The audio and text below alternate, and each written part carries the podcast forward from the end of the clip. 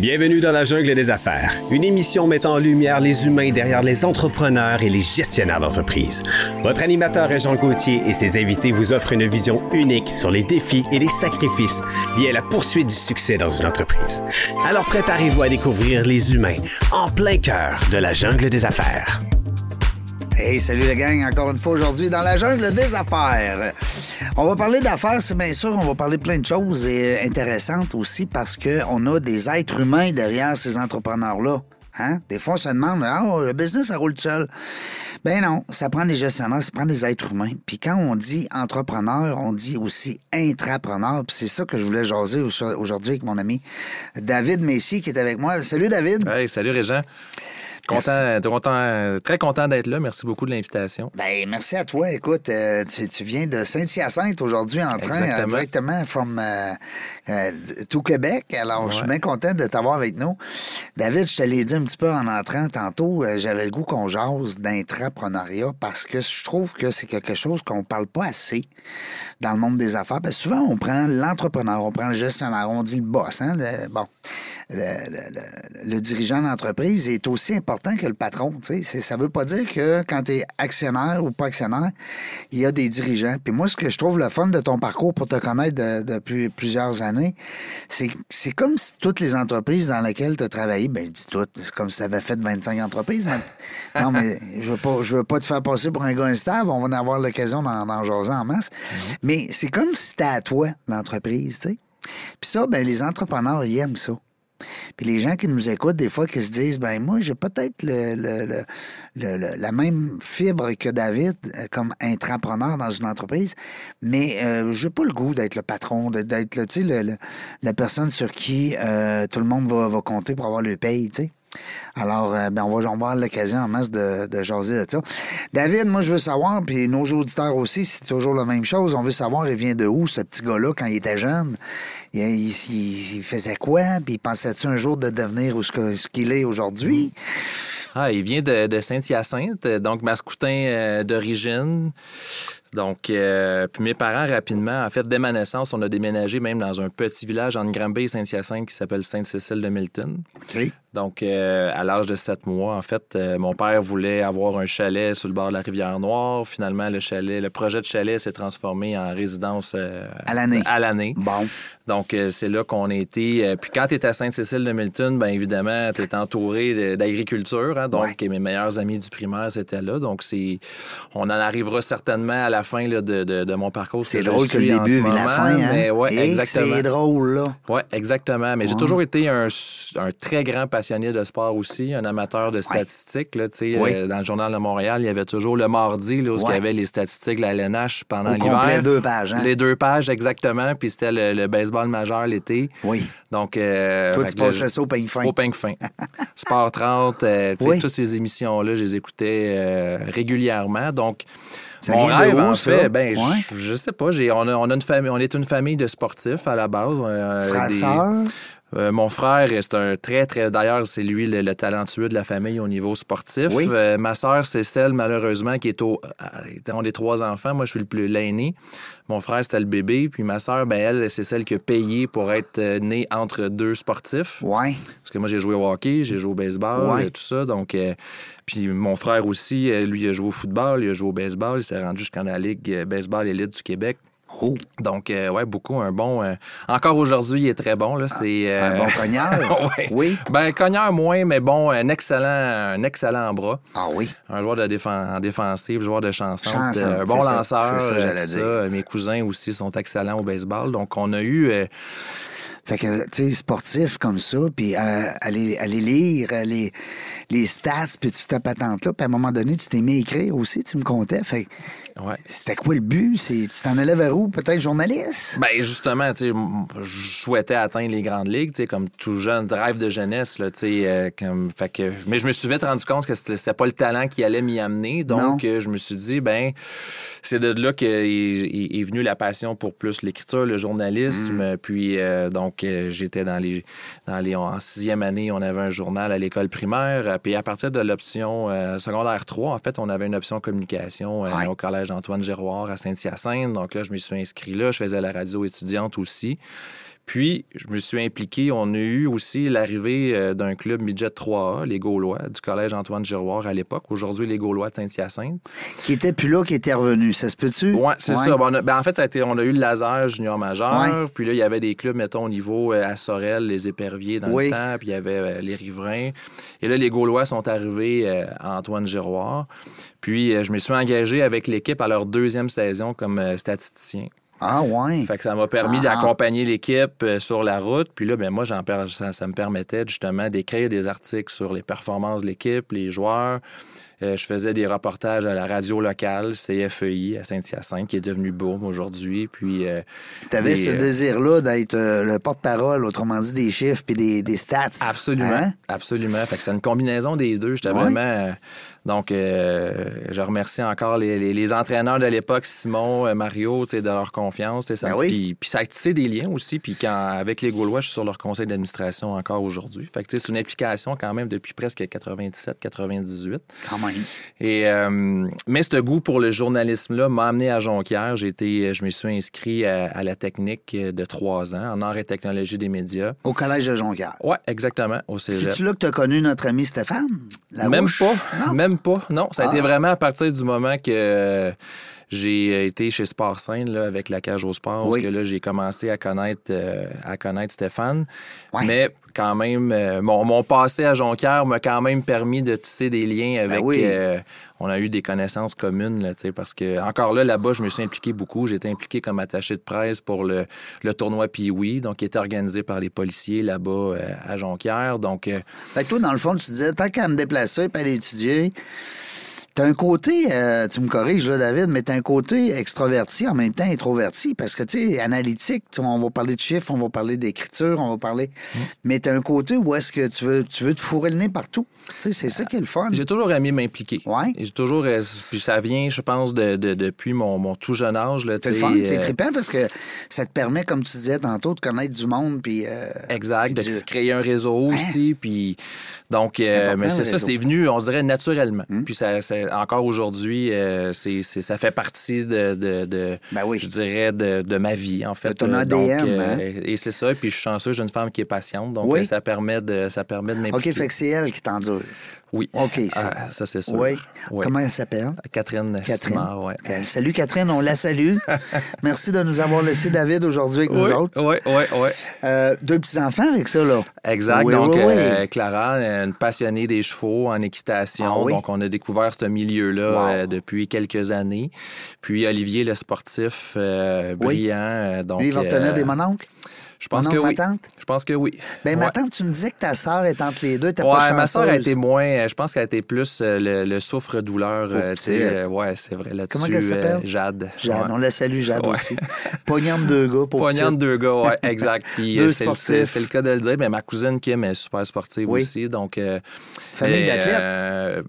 en tout cas, on est des grands amateurs de sport. Puis encore aujourd'hui, quand on se voit, c'est des. on joue au volley, on joue au tennis, on joue au badminton on va jouer euh, à tout le temps. toujours, toujours le petit esprit de compétition, ça, il est très présent. Il est toujours là. Il est très présent dans la famille, ouais. Parlant de compétition, tu en as vécu des belles. Tu as été euh, plusieurs années avec l'équipe Interbox. Ouais. Euh, dans l'entourage de Luciane Buté, notre amie Luciane qu'on aime beaucoup, mm-hmm. qui nous a tellement fait vivre des, des beaux moments de sport. Vraiment. c'est là qu'on s'est connus, d'ailleurs. Aussi. Parle-nous de ça. ça. te manque-tu cette, euh, cette fibre-là de dire. Parce que là, on va parler tantôt, naturellement, de ton nouveau, euh, ton nouveau défi des dernières années, mais c'était toute une adrénaline hein, qu'on vit, qu'on sentait, puis qu'on. Ah, c'est des années que je. Écoute, ça a été. Euh, c'est difficile à décrire parce qu'il fallait vraiment le vivre de l'intérieur pour vraiment on a, eu la montée avec Luciane. Euh, euh, Stéphane, euh, avec Jean Bédard, avait vraiment un plan très précis pour lui, que, ça a très, très bien, très, très bien fonctionné. Puis, moi, mon arrivée dans la boxe, ça reste quand même anecdotique parce que j'ai fait les Jeux du Québec à Saint-Hyacinthe avec Jean Bédard, qui était président du comité organisateur 2003-2005. Et ensuite, euh, à la fin des jeux, j'ai proposé à Jean que si jamais tu as des postes en marketing, communication, j'aimerais bien pouvoir joindre l'équipe. J'ai bien aimé la collaboration, tout ça. Puis, il y a eu une ouverture au marketing. Donc, moi, je suis rentré en août 2005 au retour d'un voyage en Angleterre par faire mon anglais, tout ça.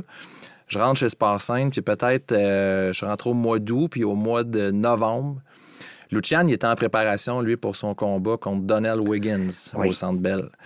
Puis Eric Lucas devait se battre contre Kessler au mois de janvier. Puis le camp Kessler avait demandé qu'Eric soit présent au Danemark pour faire une tournée de promotion. Sauf que Stéphane n'était pas disponible, Jean n'était pas disponible, tout ça. Et comme par hasard, le VP de l'époque, François Saint-Pierre, entre dans mon bureau et me demande si j'ai un passeport et si je suis disponible pour la fin de semaine. Tout arrivé d'Angleterre. J'arrivais d'Angleterre, donc euh, tout à fait. Oui, oui, c'est sûr. Oui, j'en ai un. donc, euh, il sort du bureau, puis peut-être une trentaine de minutes plus tard, il revient, puis il m'annonce que je m'en vais au Danemark une semaine accompagner Eric Lucas pour la tournée de promotion. Wow. Mais là, je, suis un amateur de tu sport. Viens je connais, la, je connais oui, oui on va dire Eric de part de nom, mais tu sais, on s'est jamais rencontré, on s'est jamais vu, on s'est même jamais il est parlé. du monde, là. Il est en. Euh, en fait, à ce moment-là, il était. Euh, il avait effectué. Euh, il, était aspirant. Il était aspirant à la ceinture, qui était WBA à l'époque, Eric. Puis, donc, le vent, ça, c'est le vendredi. Puis le samedi, je suis à l'aéroport. Puis là, j'ai un crash course sur la boxe, un peu comment. Qu'est-ce que je dois faire, ben qu'est-ce que je dois dire, à qui je dois parler, comment ça va se passer, les conférences de presse, ben c'est qui Kessler, que je, ben, connais, que je connaissais ben encore là, je ne connaissais pas du Absolument. tout. Donc, euh, ça prend les tapes des combats à Kessler. Si, mais si tu ne donnes pas, tu ne donnes pas ceux d'Eric. Donc, c'était très, euh, tu sais, sur le coin de la table à l'aéroport. Tu prenais ça là, sur le tas, là. Sur le hein? tas, oui, exact.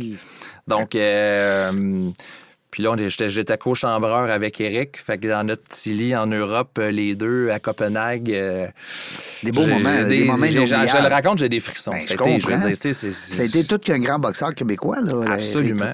tu te ramasses avec un monument. Là, ben, veux, pas sûr, avec absolument. Eric. Puis, puis fin, fin. Adorable. Pas vraiment. ça, là. Euh, ouais, non, j'ai été. Fait que ça a été mon, ça a été mon, mon, baptême, si on veut, de la boxe avec tout ça. Puis là, j'ai appris à connaître Eric au travers, au travers de ça. Puis.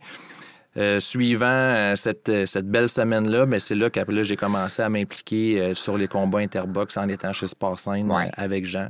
Donc, le premier combat que j'ai j'ai vraiment travaillé, là, c'est Luciane contre André Tissé, André Tissé, le 24 mars, je pense, c'était 2000, ça c'était 2006. Donc, euh, tu te souviens des dates? Ah oui, c'est des dates marquantes, ben là, ben parce que... Il y a quoi, il y a une trentaine de combats, euh, Lucian? Lucian, euh, là, c'est ça. Moi, je suis parti en 2013. Après, j'ai un peu moins 20, suivi. Toi, t'étais peut-être une vingtaine? Une vingtaine, oui, ouais, exact. quand même, hey, c'est quelque. Tu sais, Lucian a commencé, quoi, une série de 14 combats, 14 KO en Ben oui, 14 KO, en partant. Le monde capotait, là. Exact. Mais il était bien appuyé. Jean, Stéphane, leur plan était... Puis, elle veut, pas, il y avait Eric aussi qui était autour, qui ben permettait la, ben montée de Lucian et tout ça. Donc, euh, non, non, ça a été une expérience. Euh, je trouve qu'Interbox, puis à l'époque, en tout cas, je dis Interbox parce que quand on parle de Luciane puis de Stéphane puis tout ça, il y a un historique. Oui. Es-tu d'accord avec moi que quand Stéphane Ouellet a comme parti, à un moment donné, ils ont comme laissé l'entrée d'Éric Lucas qui était TQ, qui est devenu mm-hmm. un homme, un monsieur respectable. Après ça, tu t'as eu Luciane Buté qui rentre. Tu sais, je trouve ça le fun d'amener justement les... Euh, les euh, moi, j'appelle ça des gladiateurs parce que c'est tellement des, grands hommes pour moi.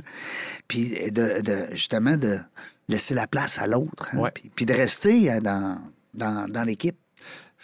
Ben, exactement. Il y, avait, une continuité, puis il y avait une préparation. Eric, justement, c'était structuré. Mm. Puis de là, je pense vraiment l'implication. Puis Stéphane était bien entouré, Jean était bien entouré aussi. Donc, ça, vraiment. Euh, puis il y avait la locomotive avec Lucian, tu sais. Puis en même temps, il y avait aussi du côté, il y avait le groupe Jim avec Jean-Pascal, tu sais. Il y avait toujours aussi une certaine rivalité entre les deux organisations qui faisait que ça, ça moussait aussi la promotion des deux. Euh, hein? non, on ne pouvait pas prendre main main de briques. Non, exact. Euh, par la suite, euh, tu as été quoi, 6-7 ans là-dedans? Oui, j'ai fait 8 ans, 8 dans le fond, avec exact. Donc, puis de, puis de là, tu sais, Lucian est devenu champion champion du monde. On a eu les combats après ça sur TVA. On est allé.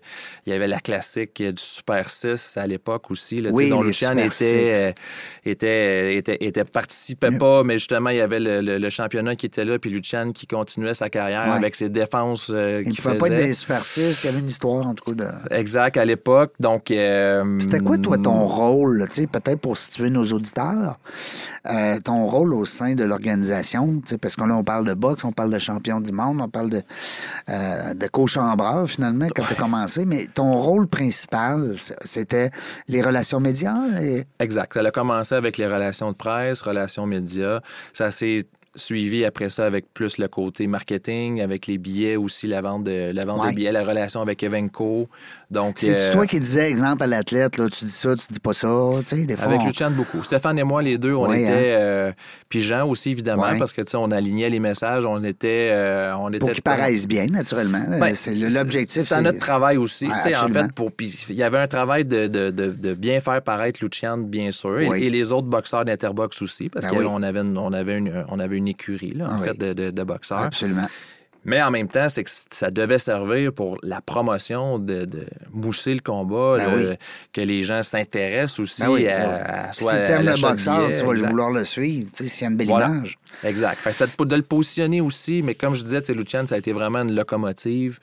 Le fait qu'il apprenne le français. C'était pas un gars difficile à à diriger. Hein? Ben, on ne pouvait pas, on pouvait pas y passer n'importe quoi non plus. Oui, Très ça, c'est vrai. Il y avait un côté un peu. Euh, oui, tu as raison, euh, c'est vrai. C'était pas, c'était pas une. Je dirais. C'était pas Yes Man. Non, c'est ça. C'était. Euh, Mais si c'était logique, il te suit. Absolument. Oui, c'est ça. Absolument. Un gars brillant. Écoute. Vraiment. Je suis pas inquiète pour lui, pour le futur de sa, de sa carrière. ensuite, ben, tu as eu un appel aussi avec les Alouettes. Exactement. Une autre petite équipe, le fun.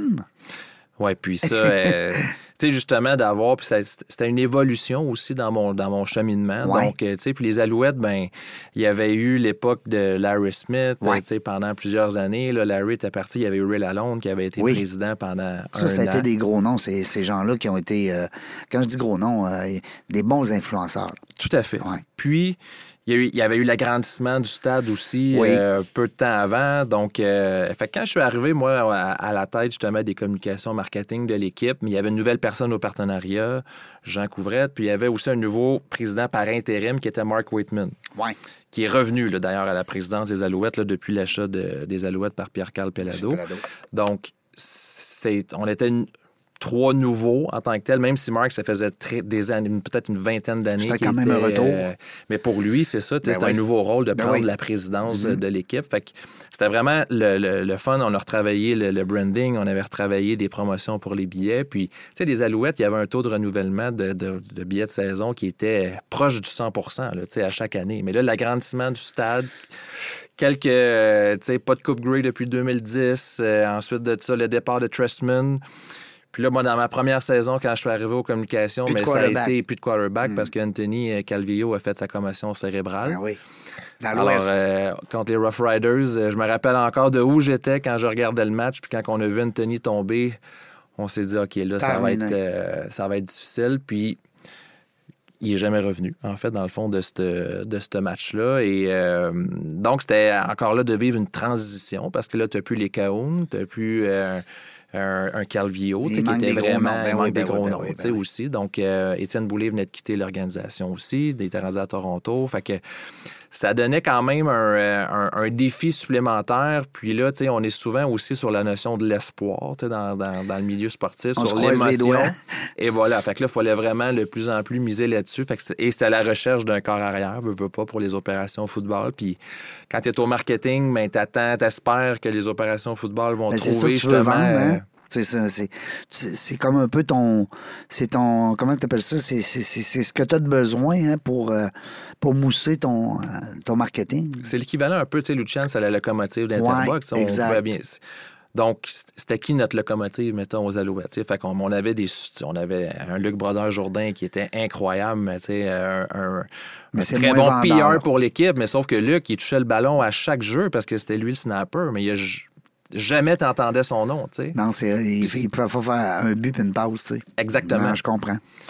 Euh, après ça, on a eu, ça, a été, je pense, là, tu, me corriges dans les dates, j'essaie de me, de me suivre dans mes notes. 2016, 2015, 2016, on s'en va avec Québécois. Exactement. non, on ne le sait pas en 2015, 2016, qu'en 2023, ils vont acheter les Alouettes. Là. non, ben non, c'est ça, exactement. Il n'y a aucun... Euh, a aucun lien, là. Il n'y a aucun lien. Pas ça, euh, non, exactement. Puis, tu sais, je voyais justement Martin, euh, j'entendais Pierre-Carl Pellado dans, la, mhm. dans, sa conférence de presse sur l'achat de l'équipe mentionner le nom de Martin Tremblay à ben quelques occasions. Puis, je disais, Martin, tu sais, c'est drôle quand même là, de voir qu'ils sont prêts alors que moi, je l'étais dans l'organisation à il y a plusieurs années euh, mm. par le passé. Mais oui, en fait, euh, dans les années de la boxe, on avait une super belle collaboration avec Québécois, justement, le groupe TVA. Puis, euh, donc. ça, c'était avant l'amphithéâtre, là. ben, c'est hein? ça. Donc, il y avait pas. On faisait des combats à Québec, mais au Colisée. Au Colisée. Pepsi. c'est ça. Exact. Mais qui est encore là, mais qui Ouais, mais là, il est, je pense qu'il est. je sais pas ce qu'ils vont faire avec. Elle le sais-tu, toi? Euh, non, mais euh, en tout cas, on a un dossier des fois similaire, Saint-Hyacinthe. Je me dis, on va voir ce qui va se passer à Québec, peut-être. Ben oui. Mais euh, toujours est-il que, oui, donc avec Martin, Martin Tremblay, avait, qui était vice-président en communication chez Québécois à l'époque, m'avait trouvé une opportunité au sein de la division sport et divertissement. Donc. Euh, Toi, t'aimes pas le sport en plus. Non, c'est ça. Ça, ça. ça, allait pas bien. Disons que oh, ça n'a pas été long, la, la, réflexion avec l'opportunité. Excusez-moi, je vais réfléchir ce week-end. Oh, finalement, je vais y aller. Puis à peu près, peut-être euh, même pas un an de, suivant l'ouverture du centre Vidéotron ici à Québec. Ouais. Donc, euh, qui, qui, était quand même un dossier. Ça encore le. Hein? Oui, oui, oui, absolument. Yes. Donc, une opportunité en or. Ben, il y avait peut-être la possibilité à l'époque, à ce moment-là. Est-ce que Exact. Est-ce que la LNH va permettre euh, deux expansions avec une à Las Vegas, une à Québec? Euh, il y avait aussi toute la, je dirais, la réputation du centre Vidéotron hmm. à à, asseoir ici dans la ville de Québec, puis à ce que les gens adhèrent avec l'amphithéâtre. Ben puis il y a des super spectacles. J'ai ma place. J'ai ma place, exactement. On l'a démontré à maintes reprises qu'on était prêt comme amateur de hockey de recevoir non entier. Mais qu'est-ce que tu veux? Ça ça l'a pas tombé dans l'oreille de la bonne personne. malheureusement. Puis pourtant, on a un amphithéâtre ici. Hein? L'amphithéâtre, c'est incroyable. Mais le centre de ben techniquement, ben, aussi, c'est une belle équipe de gestion en plus. Ben donc, euh, pense que tous les ingrédients tout, sont, est là. Tout est là. Tout est là. Mais ça a été quand même des bons dossiers pour moi en arrivée. Puis justement, ben avec, avec Martin, puis Myriane euh, Collin à l'époque, qui était gestionnaire aussi. Pierre Dion, qui était président de. Donc, on a fêté là un an. Il y a eu justement la décision du, de la Ligue nationale de ne pas octroyer une expansion à Québec. Après ça, il y avait.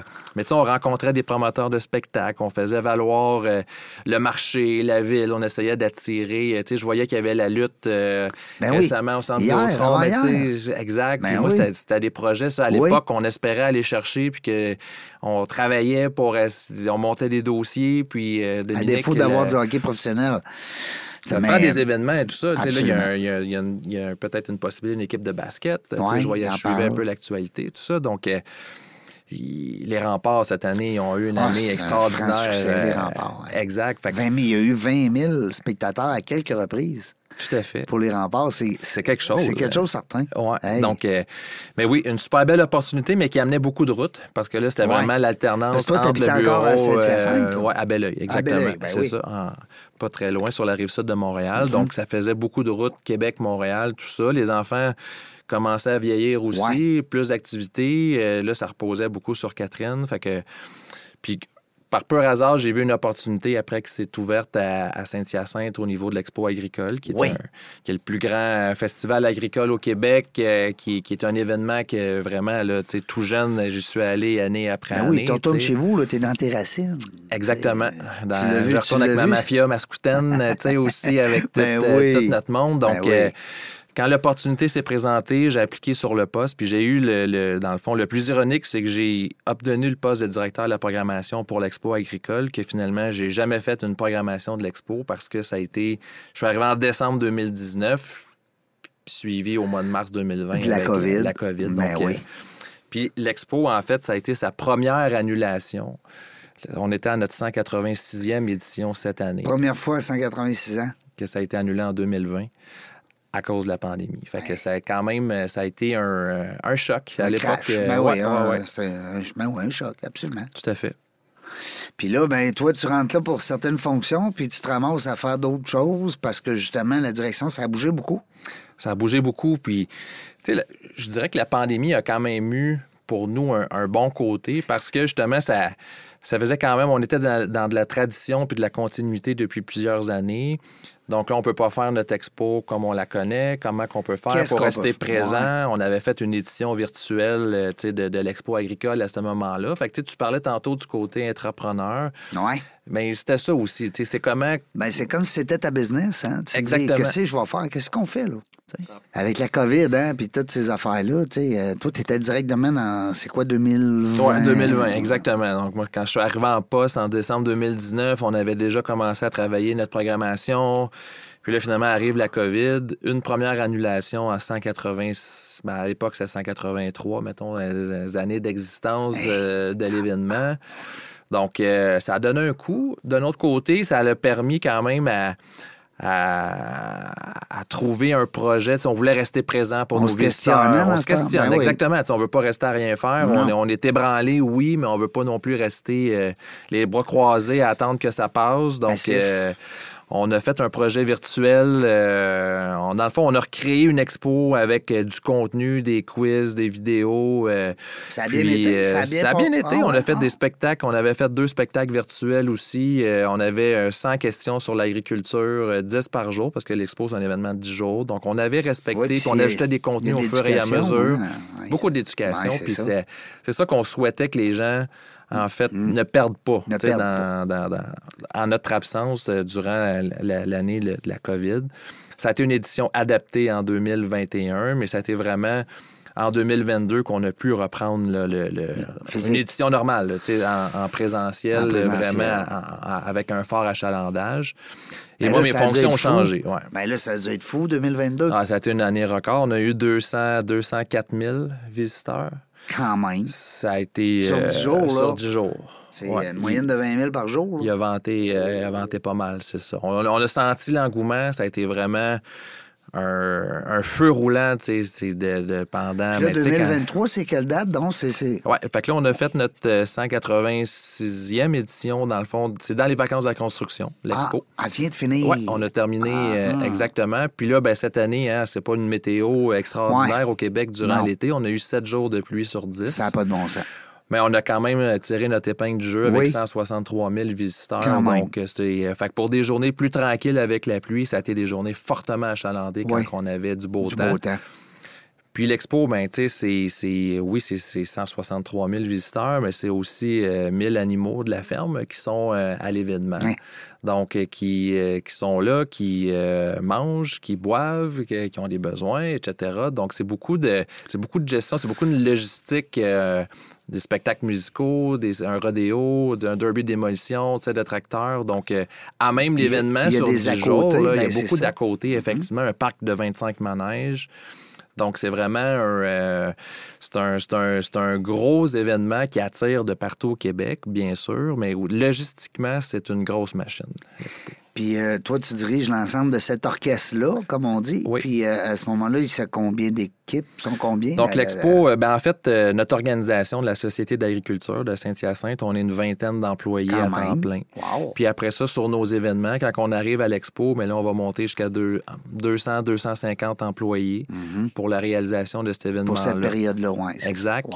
Puis là, fin juillet jusqu'à la fin août, c'est vraiment une période d'achalandée pour nous parce qu'on a l'expo agricole. On a trois de nos quatre grands événements. On a l'expo agricole, on a ce qu'on appelle le suprême laitier et on termine avec Expo Champ. Pour ceux là, qui voient sur le bord de l'autoroute 20 à Saint-Liboire une terre de 50 hectares qui devient un, trade show pendant euh, trois jours. Une, espèce de, showroom comme les concessionnaires auto, mais c'est des bébelles euh, des... de nos, amis cultivateurs. Exact, des parcelles de semenciers aussi. Les Donc, on machines des coûtent pas cher, hein, ça? De plus en plus cher. De plus en plus cher. Pas de bon hein? Mais c'est des machines aujourd'hui. La, c'est essentiel. L'automatisation, la technologie ah, vient, est essentielle à ah, ben l'agriculture parce que. Mais il n'y aura pas assez de main. Il n'y aura pas assez de main-d'œuvre, ben exactement. On, les voit, les enjeux avec la main-d'œuvre. Ça prend beaucoup plus de main-d'œuvre étrangère, mais ça prend beaucoup aussi de. Je dirais, la technologie permet aux agriculteurs et agricultrices d'aujourd'hui de, de, ben, de, pouvoir encore euh, être euh, productifs à la ferme, bien sûr, d'être rentable aussi. Puis être obligé d'être sain dans les rangs ils peuvent être 10 au lieu de. Je dis n'importe quoi, mais tu comprends qu'ils seraient obligés encore d'être 100 s'il n'y avait pas cette machinerie-là, cette technologie-là. Voilà. Puis l'autre aussi, tu m'as dit tantôt, il y avait le concours aussi euh, des vaches laitières. Oui, c'est ça qui est là, qui, est qui se déroule euh, cette semaine. Là. Euh, donc, ça, c'est des éleveurs de partout au Québec. C'est un concours de beauté, ça, quasiment. Là. exactement. Donc, c'est pour quelqu'un qui est extérieur au milieu, quand on dit que le concours, c'est le plus beau pis, en fait, de la vache. c'est ben, quand même particulier, ben mais, oui.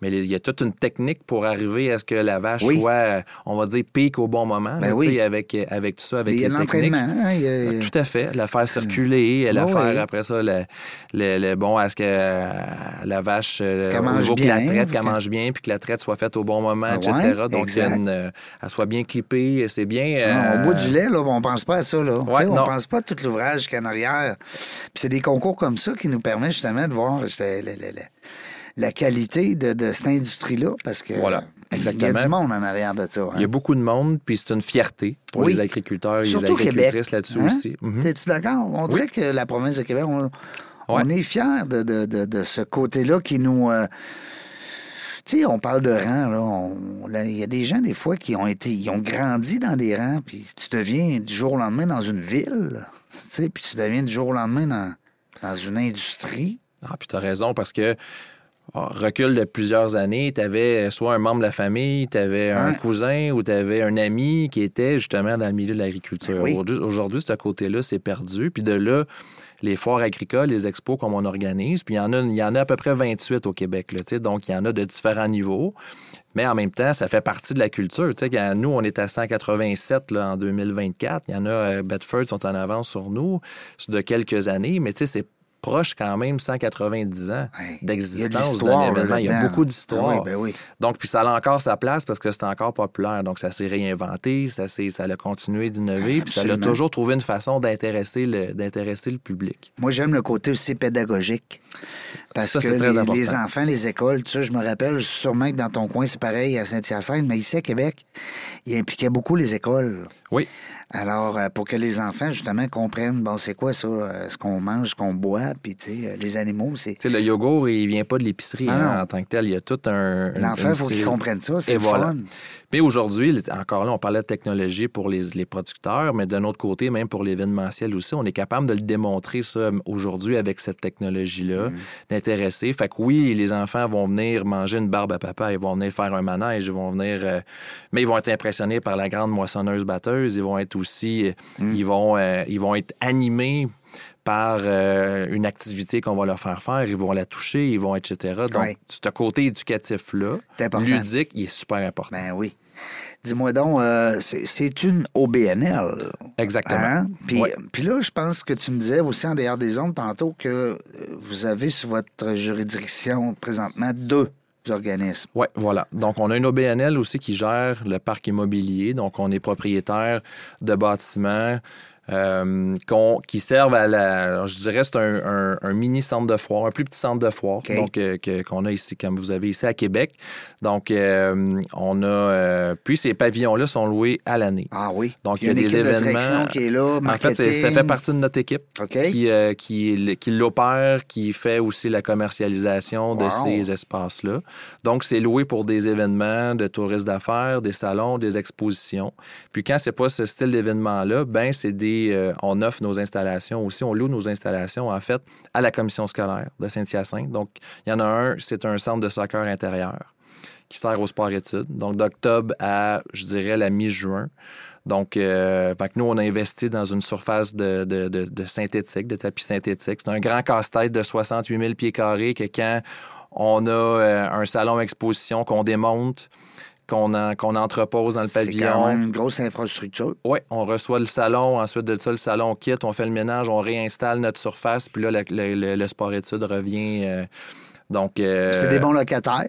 C'est des très bons locataires. C'est fun pour un entrepreneur de voir que justement tes, tes choses sont louées, mais sont aussi payées. C'est ça. Il faut que ça hein? roule. C'est ça. Ça nous prend un niveau d'activité ah important pour être en mesure de. Surtout là, avec la hausse des taux d'intérêt, c'est important d'avoir un bon roulement dans nos. Parce que votre immobilier, vous la payez à toi et moi aussi. Ah, ouais, elle arrive vite en plus.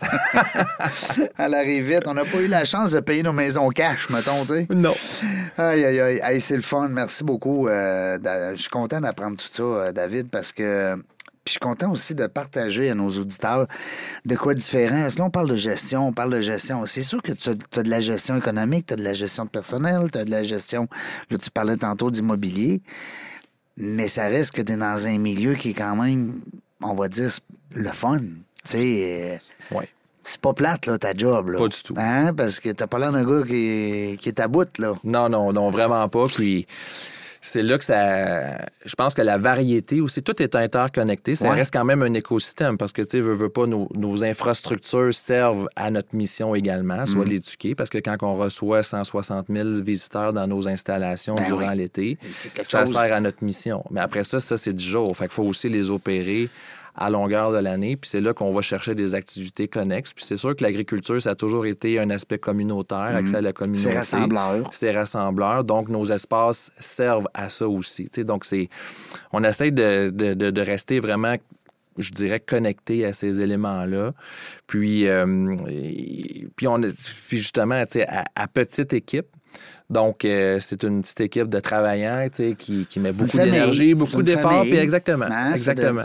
Puis toi, tu, t'agis en bon père de famille. Euh, J'essaye, ouais, le plus possible, c'est ça. Je veux, tu c'est des gens qui, s'investissent beaucoup, puis c'est sûr que moi, je veux aussi leur rendre, euh, leur rendre la vie plus facile. Donc, euh, mais c'est là que ça devient quand même un, défi aussi, tu sais, dans de, ben oui. d'avoir un... Faut toujours t'améliorer ta sauce. Toujours. Tu sais, tu peux pas garder la même sauce. Il faut qu'elle devienne bonne encore. Puis, tu sais, euh, la formule est excellente, mais on l'améliore. Tu veux qu'ils l'aiment toujours, tu sais, ben, aussi. Puis tu, veux, tu veux avoir des fans, euh, des fans fidèles, tu sais, qui reviennent. Parce que, tu sais, on dit souvent en vente, on était justement dernièrement avec des spécialistes de vente. ce qui est difficile, c'est pas de vendre, c'est de revendre. Mm. Tu sais, c'est que la personne te rachète une autre fois, tu sais, une autre fois. Euh, dis-moi, en terminant, qu'est-ce que tu dirais au petit David, là, qui avait, qui avait 15 ans, là, puis qui voulait juste être journaliste sportif, puis qui tripait ses sportifs? Qu'est-ce que tu lui dirais aujourd'hui? Parce que je sais que dans ton discours tout à l'heure, tu parlais du début, tu étais d'un rang. Mm-hmm. Tu étais déjà dans le monde, tu avais des amis qui étaient fermiers. exact. Qu'est-ce que tu lui dirais à ce petit gars-là? Là? C'est spécial parce que justement, quand j'ai joint la Société d'agriculture en, décembre 2019, il y en a beaucoup qui ont, resté surpris. Ah oui? Mon Dieu, tu quittes euh, Québécois ou tu quittes justement le milieu sportif ben ou du divertissement mhm. pour. Euh, les vedettes. Euh, exactement, exact. J'ai été chanceux, j'ai côtoyé un ben paquet de monde. vraiment, on a eu des, des soirées privilégiées. Ben Juste de coucher avec Eric Luca, là. oui, ça, ça fait. On, le salue, notre ami. Oui, exact. Puis, donc, ben, je pense que justement, ça, ça je ne pourrais pas que ça boucle la boucle parce qu'il me reste encore plusieurs années. Ouais, encore jeune. Évidemment, mais justement, c'est un retour à, quelque chose qui m'a toujours passionné. Des sources. Exactement. À, à, certaines racines, je suis un mascoutin d'origine. Ben justement, je, je, suis fier de ma ville. J'ai toujours aimé. Je, on était justement, on a fait, on a organisé le championnat canadien, euh, en fait, de midget 3 avec les Gaulois mm-hmm. au mois d'avril. Puis c'était le fun parce que c'était toute la même gang de bénévoles qu'on était aux Jeux du Québec en 2005. on s'est retrouvés euh, proches 20 ans plus tard. Quand même. Puis c'était la, la, même chimie, exactement. Ben oui. Euh, ben oui. Donc, puis oui, on dirait que ça m'a rapproché. Puis c'est. On, faut, je pense que c'est le côté. Euh, T'es revenu sur la terre. Je suis revenu. Ouais. Mais, non, mais c'est niaiseux. Exact. mais t'as fait un beau, c'est un beau parcours, c'est un beau survol. Tu sais, l'Allemagne, bon, les championnats du monde, les, les, les, les, les, soirées, parce que on connaît la gang, on le sait que c'est des gens festifs. Les gens ils aiment ça. Euh, les cages au sport sont, sont, dans, la, sont dans la fête. Oui, oui, oui. Euh, Stéphane aussi, t'es dans la fête. Stéphane Arouche, écoute, on, connaît le moineau. Ouais. Fait, fait que, tu sais, tout ça ensemble fait que euh, tu as été dans un monde un peu, on va dire, extraordinaire. tu sais. Puis là, tu reviens avec justement tes racines. Donc, c'est le fun. Puis avec autant de plaisir, tu sais, il y a des. Ben oui. C'est un côté tellement, tu sais, on on, s'assoit souvent là, pendant l'expo ou pendant le suprême là, qui, est cette semaine, mais on s'assoit avec les éleveurs, puis ben tu a des belles conversations. Ben c'est le fun autour d'une bière, puis s'occupent de leurs animaux, etc. c'est authentique, ben euh, c'est vrai, c'est des gens euh, super accessibles. Euh, donc, non, vraiment, je, dirais en fait, crème ça a été peut-être sinueux à certains moments, comme, comme parcours. C'est des parcours obligatoires, c'est ce qui fait que tu es le gars que tu es aujourd'hui. Euh, on dit souvent ça, hein. on est la personne qu'on est parce que justement on a passé à travers ce qu'on a eu à passer et on a vécu les expériences qu'on a eu à vivre. Donc, euh, écoute, euh, David, merci beaucoup. Ben, encore merci de l'invitation. Belle, entrevue. belle conversation. Euh, nous autres, ce qu'on aime laisser à nos auditeurs, c'est que je laisse le mot de la fin à mon invité, puis il nous dit un petit, euh, un petit conseil, petit truc, sans, sans prétention, euh, dans ton mot de la fin. Donc, peut-être nous laisser un, là-dessus. Les auditeurs nous envoient des courriels pour nous dire qu'ils apprennent des choses. Alors, ils aiment les entrevues en fonction des fois des petits trucs qu'ils ont appris, tu sais. Donc, euh, je te laisse le mot de la fin là-dessus, puis je vais reprendre à la, fin pour dire bonjour à nos auditeurs. Oui, tout à fait. Mais ben, moi, ce que je peux euh, peut-être mentionner, j'ai toujours été chanceux d'être bien entouré. J'ai eu des bons modèles devant moi qui m'ont, euh, dont je me suis inspiré, de, de qui j'ai beaucoup, j'ai posé souvent des questions, j'ai beaucoup écouté aussi. Et euh, c'est dans les moments euh, euh, plus durs qu'on on apprend aussi à. Ça va paraître cliché, peut-être qu'il y en a plusieurs aussi des fois qui vont réaliser ça, mais ça reste que c'est vraiment dans un moment plus dur que là, on, va repuiser justement dans des énergies qu'on pensait pas qu'on avait en dedans de nous. Et ça nous amène toujours plus loin. moi, c'est je dirais euh, souvent avec ma femme, quand on en parle, puis même avec des amis, on revient euh, d'une fin de semaine euh, à New York avec des amis du cégep avec qui on est super proches. Puis justement, moi, j'ai toujours voulu accéder à un poste de gestion. C'est dans en moi depuis, je pense, plusieurs années. Puis au fur et à mesure du parcours, une petite expérience de plus, un acquis, une compétence supplémentaire a fait que j'en arrive aujourd'hui euh, dans un rôle de direction générale pour une.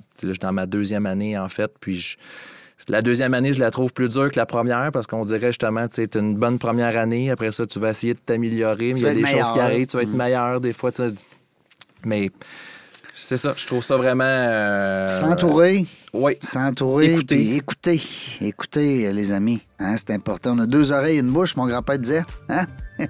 voilà. Merci, David. Merci. Merci, Régent. Euh, nous autres, dans la jungle des affaires, on ne sait pas quand est-ce qu'on va revenir, mais une chose est sûre, c'est qu'on va avoir du plaisir. Merci d'avoir écouté La Jungle des Affaires. Pour participer à l'émission, rendez-vous sur notre site web dans la jungle des affaires.ca. À très bientôt pour une prochaine entrevue.